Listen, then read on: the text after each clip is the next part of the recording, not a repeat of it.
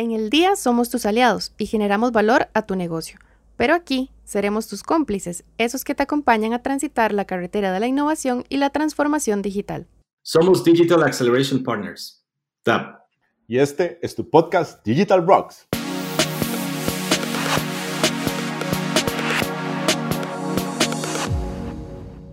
Hola, ¿cómo están? Los saluda Montserrat Vargas en el podcast de hoy. El segundo episodio tenemos una invitada, eh, pues maravillosa de, la que les quiero contar. Ella es Melania Guerra Carrillo y eh, pues es una tica que ha visitado el Polo Norte y el Polo Sur. Ella es eh, doctora en oceanografía de la Universidad de California y también se graduó de Ingeniería Mecánica en la UCR. Bienvenida, Melania.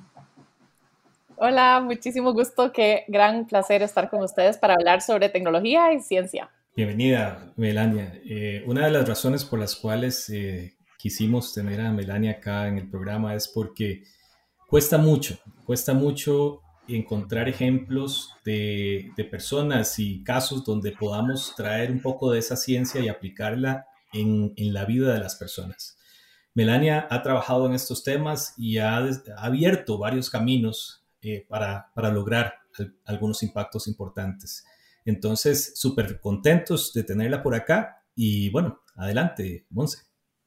Sí, de verdad que estamos súper honrados con, tu presencia acá en, el podcast. Y justamente me gustaría que le contáramos a la gente cómo fue que, decidiste que querías ser la tica polar y cuál fue como el, el primer paso eh, que diste para conseguirlo. Bueno, pues yo creo que esa historia, y no lo había pensado hasta ahora que lo preguntas, pero esa historia inició desde el año 2003. Eh, durante el año 2002 yo fui pasante en el laboratorio de Don Franklin Chang en el Centro Espacial Johnson, en la NASA, y trabajé todo este año eh, como pasante haciendo investigación en su motor de plasma y regresé a Costa Rica a principios del año 2003, justamente como una semana antes del accidente del transbordador Columbia. Eh, no sé si recuerdan que el transbordador Columbia cuando estaba regresando a aterrizar, había perdido unos eh, protectores eh, del calor y entonces se quemó en la atmósfera. Entonces, como yo acababa de regresar a Costa Rica, me buscaron eh, de muchos medios y me hicieron varias entrevistas para que explicara el conocimiento que yo había adquirido durante el trabajo en la NASA y que explicara entonces por qué había pasado ese accidente o cómo iba a ser la investigación, etc.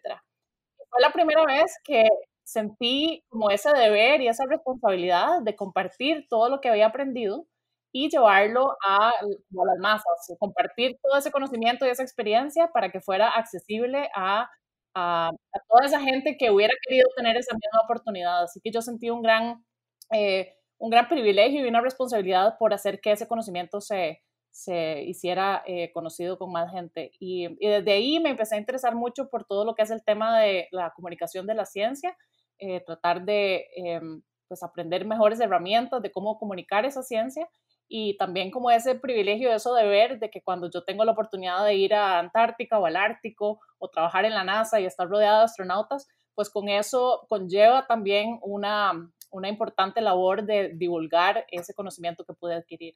Entonces, creo que tal, tal vez la semilla para fundar la Tica Poral nació desde ese momento. Em, y pues ahora que en el 2019 fui elegida para eh, ser parte de esta expedición de mujeres a la Antártica. Eh, me puse a averiguar cuántos costarricenses habían eh, participado en, en, ciencia en los dos polos y encontré solo una mujer que es, aunque es nacida en Costa Rica, radica y vive y se ha hecho ciudadana americana, que es una profesora en la Universidad de Oregon. Y entonces me di cuenta de que era bastante único, entonces pensé, bueno, tal vez ya es el momento también como de hacer mis, mis redes sociales y mis conocimientos más eh, públicos y entonces quise fundar la página y, las redes. Melania, interesantísimo esa experiencia, ¿no? Y, y cómo eh, hace poquito, ¿no? 2019, digamos, como para, tomaste esa decisión para ampliar, amplificar los canales. Exactamente, sí. Entonces la, la, página y las redes las fundé exactamente un mes antes de partir hacia Antártica. Em, y tuve mucho apoyo de una amiga que es también eh, periodista de la ciencia y ella fue la que me dio como insumos y herramientas para saber cómo, cómo crear el formato. y también eh, pues se encargó de, la, de las redes mientras yo estaba en el barco porque no tenía acceso a internet. Así que ella fue como la que la inició y después ya cuando volví de la Antártica ya empecé yo a subir el material y las fotos y pues historias de lo que había eh, recopilado tanto en Antártica como también desde muchos años antes, desde el 2007 que empecé a viajar al Ártico. Melania, y podríamos decir que en ese momento tenías como un montón de información, un montón de, de experiencia recopilada, cómo la tecnología ayuda o te has dado cuenta que, que te puede ayudar como, como catapulta, como, como amplificador de ese, de ese mensaje y cómo llegar a esa gente? ¿Cómo, cómo lo has sentido? Sí, y yo creo que eso me remite a, a, una de las personas que fue mi inspiración desde chiquitita, que fue Jacques Cousteau, que diseñó los primeros trajes de buceo y las primeras cámaras submarinas y fue la persona que trajo el fondo del mar a nuestra sala de la casa y, así fue justamente como niña que, yo me inspiré porque, por querer explorar esos ambientes extremos. Así que creo que esto es como una continuación también de seguir utilizando la tecnología para esa, esa misión que tenía Jacques Cousteau y otros como Carl Sagan también que utilizaron la televisión para llevar toda esa ciencia y ese conocimiento de una manera digerible pero también de una manera que sea interesante y como que atrape la, la, cautive la imaginación, sobre todo de los niños y la gente joven, para que se inspire a querer ser exploradores que persiguen esas preguntas del mundo natural. Melania, justamente yo quería consultarte con respecto a, digamos, a cómo hace una científica para, para, digamos, incursionar en estos campos. Y te lo pregunto porque a veces los científicos están como un poco como alejados, digamos, de, de, esta, de este otro plano que es como, ¿verdad?, la comunicación de la ciencia. ¿Por qué consideraste que, que eso era, digamos, eh, lo, lo, más apropiado? Y si en el camino eh, te topaste con, ¿verdad?, con tal vez algunos colegas que no lo veían tan bien, no sé si te habrán hecho algún comentario al respecto. Qué interesante pregunta. Eh, yo creo que la razón de por qué para mí fue importante fue de nuevo, porque las personas que a mí me inspiraron a ir por el camino de la ciencia eran científicos que habían decidido ser visibles, como Jacques Cousteau y como Carl Sagan, que tal vez no eran académicos puros que pasaban encerrados en el laboratorio. De hecho, por ejemplo, a Carl Sagan nunca lo admitieron en la Academia Nacional de las Ciencias en Estados Unidos porque sus mismos colegas pensaban que él desperdiciaba mucho tiempo comunicando la ciencia y no pasaba suficiente tiempo escribiendo artículos y haciendo trabajo en el laboratorio. Entonces, en esa época sí había mucha discriminación, tal vez para los científicos que querían eh, divulgar en vez de hacer ciencia pura. Eh, pero creo que si después de 30 años, después de Sagan, vemos quién inspiró a más gente a perseguir a la ciencia, no fueron los que se quedaron en el laboratorio y escribieron más artículos, sino que fue justamente el que decidió ser visible. Creo que podemos ver ahora un ejemplo parecido con eh, Neil deGrasse Tyson, que es este astrofísico que hace la nueva serie de Cosmos y tomó un poco el papel de Carl Sagan. Eh, que de nuevo es alguien que ya no pasa encerrado en el laboratorio, sino que ahora se dedica a divulgar. Entonces creo que el, el hecho de que esa gente inspiró a, a grandes masas a seguir eh, la ciencia, eh, o por ejemplo también los astronautas de Apolo que inspiraron a una gran generación para que se, se hicieran científicos, todos esos ejemplos a seguir visibles creo que tuvieron un impacto a largo plazo que, es, que es muy palpable. Y, es cierto que en esa época eso pasaba, que los científicos veían mal a los que querían divulgar, pero creo que las cosas han cambiado mucho ahora y desde mi perspectiva en el mundo científico eh, se está dando muchísimo más importancia, por ejemplo, en Estados Unidos, cuando uno eh, somete una aplicación para un fondo de la Fundación Nacional de las Ciencias para tener eh, una, una donación de dinero para trabajar en ciencia, hay ahora una pregunta específica que se llama impactos eh, más grandes o impactos más allá. Y esa categoría es justamente sobre qué vas a hacer con esa ciencia que vas a producir, cómo la vas a divulgar, cómo vas a hacérsela llegar a la gente.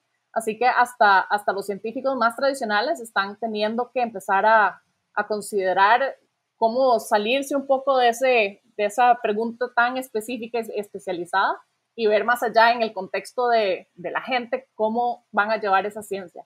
Así que creo que estamos empezando a ver una generación de científicos que le dan más importancia a la comunicación que antes. ¿cuál considerarías que ha sido como la principal ganancia que, que obtuviste con, con, ser la tica polar? Es decir, con ir más allá y, y, tal vez, este, ¿verdad? Dejar de pronto de lado dudas o miedos que aparezcan en el camino para, eh, pues, eh, dar este paso. Eh, y me gustaría saber justamente eso, ¿cuáles han sido como las, las ganancias personales o profesionales de, de estar en el mundo digital y de comunicar la ciencia? Definitivamente creo que la recompensa más grande ha sido cuando me escriben eh, las mamás de niñas o, o, me escribe gente joven para decirme que han hecho que pierda el miedo por la matemática, por ejemplo, o que han, han empezado a creer que ellas pueden ser astronautas o que pueden hacer estas carreras eh, que antes pensaban que, que, no estaban disponibles para ellas. Eh, eso es como lo más, la recompensa más grande y tal vez al fin y al cabo esta esta página es tanto para mí como para la gente porque definitivamente me nutre y me, me dan ganas de seguir en este trabajo porque es, es, es bien agotador y emocionalmente muy eh, demandante el trabajar en el mundo de cambio climático porque hay tantas noticias malas constantemente que cada vez que alguien me escribe me dice que, que la inspiro o que la motivo, entonces es como un poco más de energía para recargar yo y pues tener fuerzas para seguir trabajando en este, en este trabajo que hay, que hay tantos, tantos retos y tantas dificultades. Melania, yo tengo una pregunta. Eh, tenemos, bueno, tenemos tecnología, tenemos ciencia de, del otro lado. ¿Cómo, qué, sientes cuando pensamos en el liderazgo?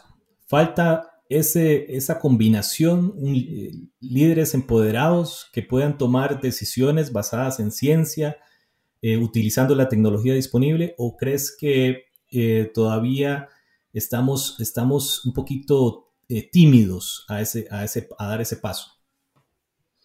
Bueno, yo no diría que tímidos es, es la explicación. Definitivamente hace falta un liderazgo que escuche más a la ciencia y no solo que la escuche más, sino que existan los canales para que las personas que tienen el conocimiento muy especializado se comuniquen y, hagan llegar ese conocimiento a los que toman las decisiones.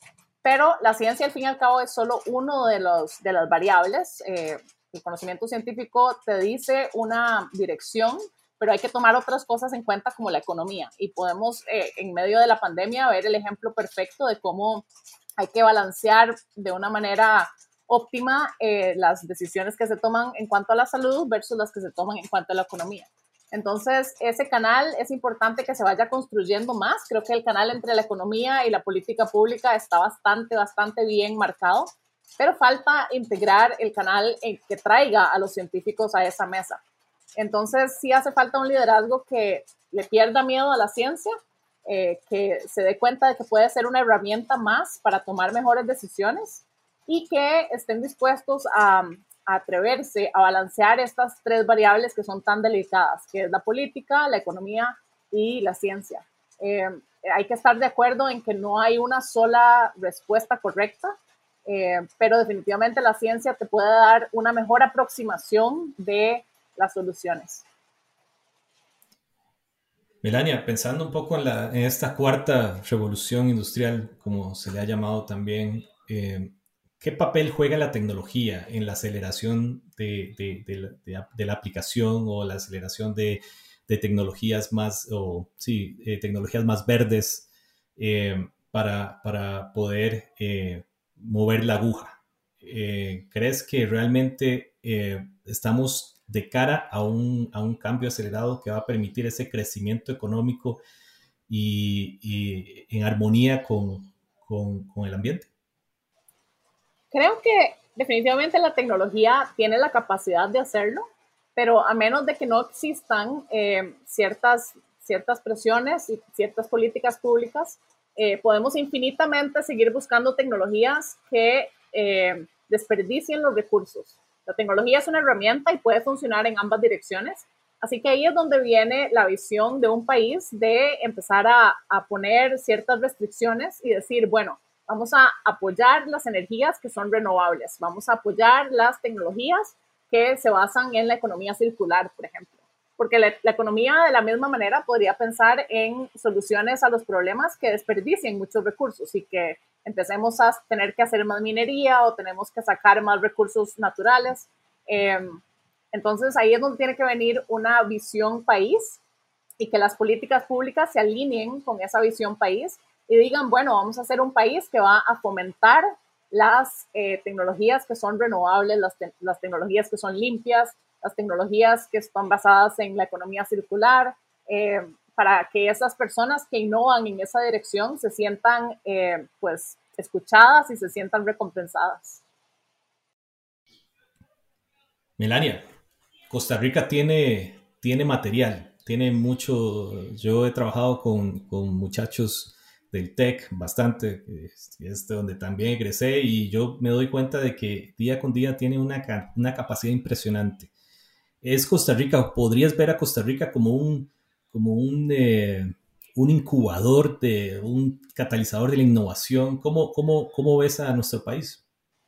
Claro, y yo diría que no solo tenemos capacidad, sino que tenemos dos cosas muy importantes. Tenemos una que es la trayectoria, por ejemplo, en términos de nuestra eh, matriz de energía renovable, que la tenemos basada en, en las hidroeléctricas y en las geotérmicas. Entonces tenemos una gran trayectoria. Hay muy pocos países, creo, que pueden decir que tienen tantos años de estar funcionando a base de energías limpias.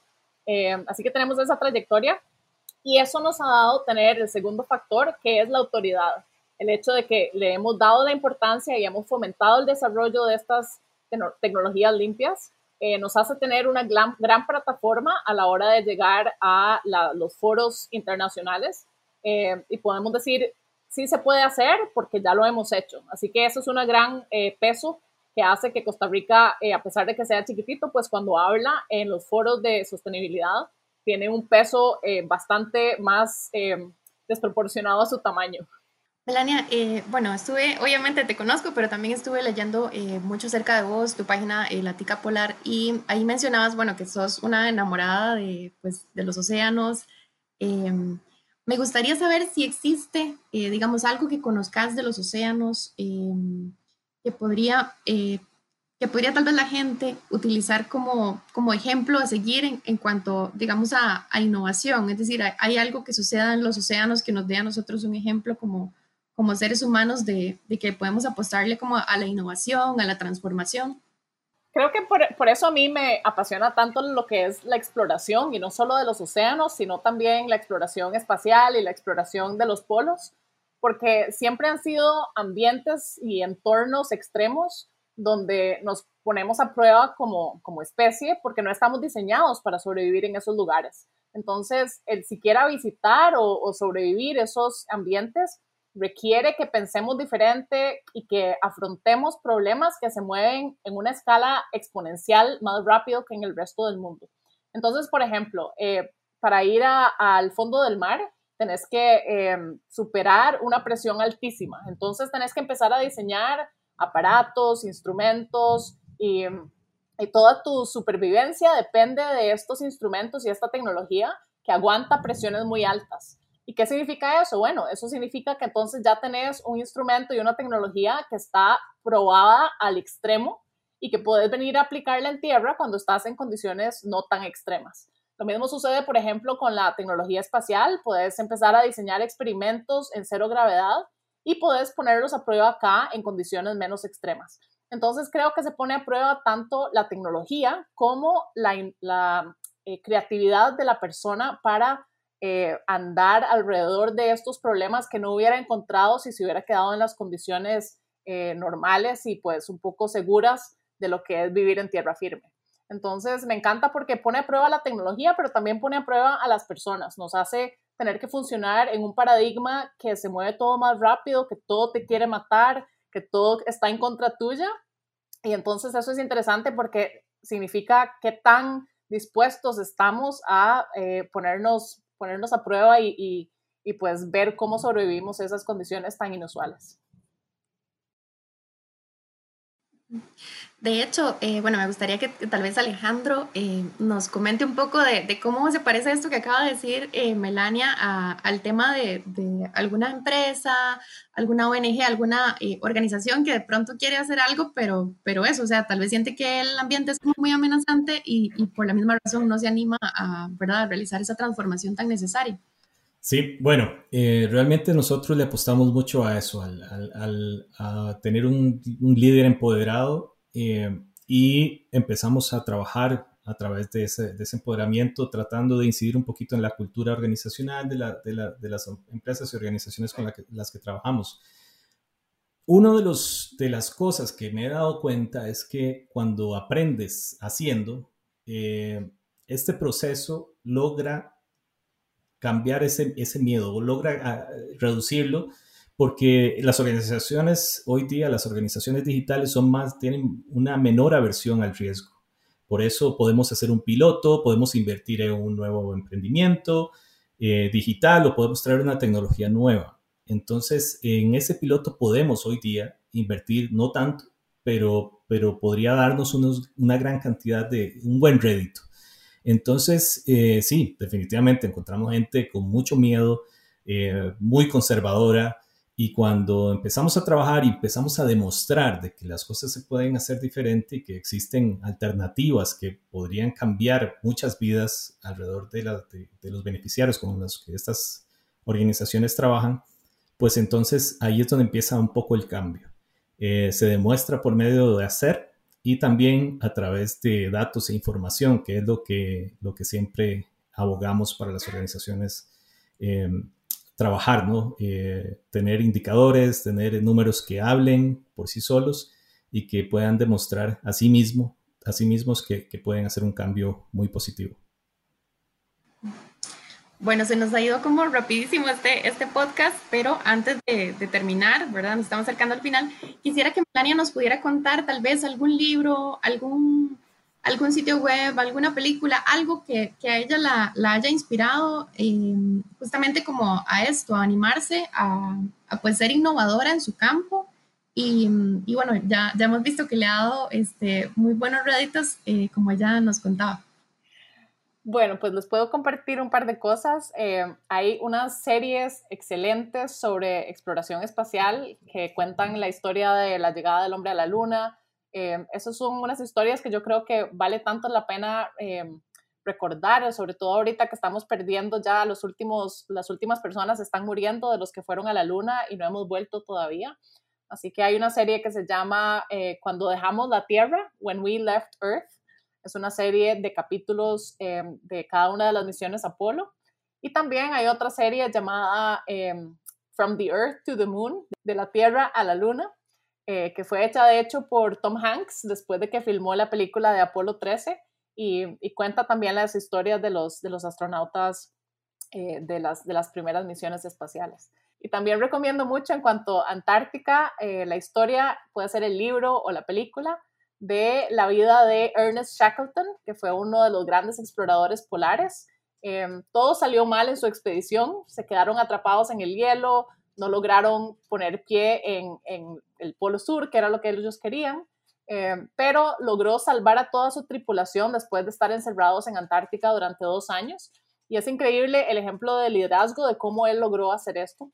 Así que esos son como algunas de las historias de gente que, creo que es fascinante en, el mundo de la exploración. Y sin dejar de, eh, por fuera también a las mujeres, hay una película en, Netflix que se llama Mission Blue, eh, Misión Azul, que es la historia de una exploradora del océano, una oceanógrafa que se llama Sylvia Earle, eh, que recomiendo también que conozcamos un poco más sobre la historia de estas mujeres que desde hace muchas décadas están haciendo, haciéndose espacio en este mundo de la exploración que es generalmente tan llena de hombres, eh, pero faltan los ejemplos a seguir femeninos. Exactamente. Eh, pues de verdad muchísimas gracias por, por compartir con nosotros. Eh, no solo es inspiradora eh, pues tu historia, sino también estos recursos que le estás dejando a, a los oyentes de nuestro podcast. Y pues Alejandro, tal vez unas palabras finales y también invitar a, a nuestros oyentes a que sigan pues esperando más, más invitados así tan maravillosos como Melania y, y también que les seguiremos contando acerca de los proyectos de ADAP. Melania, definitivamente muchísimas gracias por, por aceptar la invitación. Eh, Melania es un ejemplo de que, de que sí se puede, que se puede pensar en grande y que también podemos cambiar un poquito eh, la manera en que hacemos las cosas. Yo creo que, que vale la pena eh, lanzarse, vale la pena eh, tomar, eh, tomarse el tiempo y, pensar nuestro próximo camino, nuestros próximos pasos. Y bueno, pues igual, invitar a todos nuestros oyentes a que, se, a que nos sigan en el canal. Vamos a tener otros invitados también, que nos, otros invitados también internacionales que nos van a acompañar. Y pues nada, encantado y, gustoso de poder compartir también el conocimiento que puede generar DAP, pero también de personas tan maravillosas como Melania Guerra. Muchas gracias, Ale y Monse, por la invitación. Eh, y definitivamente yo invito a que más eh, gente se acerque a la ciencia, si vienen de las ciencias sociales, o se acerquen a las ciencias sociales si vienen de las ciencias naturales, y que encuentren la belleza y la importancia que hay de coexistir en ese eh, círculo en común, porque todas las decisiones que tomemos como humanidad ahora nos acercan a un futuro mejor o nos acercan más a esos escenarios tan eh, peligrosos del cambio climático. Pues muchísimas gracias a Melania Guerra por acompañarnos hoy y a ustedes los invitamos a que sigan escuchando los siguientes episodios de Digital Rocks, nuestro podcast, si quieren aprender más acerca de innovación y transformación digital. Hasta luego.